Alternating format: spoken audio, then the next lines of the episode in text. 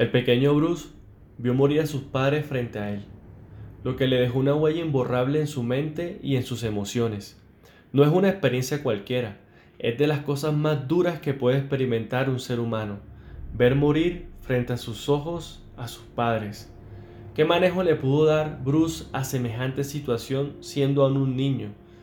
Él creció con lujos y cosas materiales, pero creció lejos del amor de su padre y su madre lo que lo llevó a perderse en sí mismo en rencores, resentimiento y dolor. Situación que hace que tome la decisión de huir y dejar todo atrás. Deja la universidad y las cosas que hay en su casa y emprende un viaje por el mundo para descubrirse y encontrarse consigo mismo. Ahí se da cuenta que las cosas que dejó atrás hacen parte de él y que a partir de eso él puede construir algo mejor. Regresa a su ciudad y hace de las empresas de su padre, Industrias Wayne, algo más grande y mejor.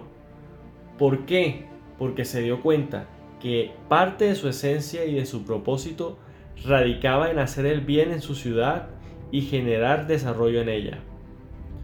Construir a partir de las ruinas de una experiencia dolorosa habla de resiliencia, habla de tu carácter y de quién eres.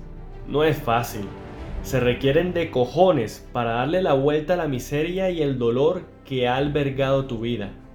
Te pregunto, ¿cómo quieres ser recordado? ¿O qué quieres que se diga de ti el día de tu muerte? Hay quienes arrastran su dolor con ellos y en el camino lo esparcen en los que están a su alrededor. Duele, sí, duele, pero es temporal. Todo aquello que hoy ha sido de sufrimiento en tu vida puede convertirse en lo que te impulse a ser más fuerte y sacar lo mejor de ti. Tú decides si regresas a tu ciudad, confrontas tu pena y en lugar de quejarte, comienzas a aportar a los demás. Tú puedes ser el superhéroe de aquellos que están a tu alrededor.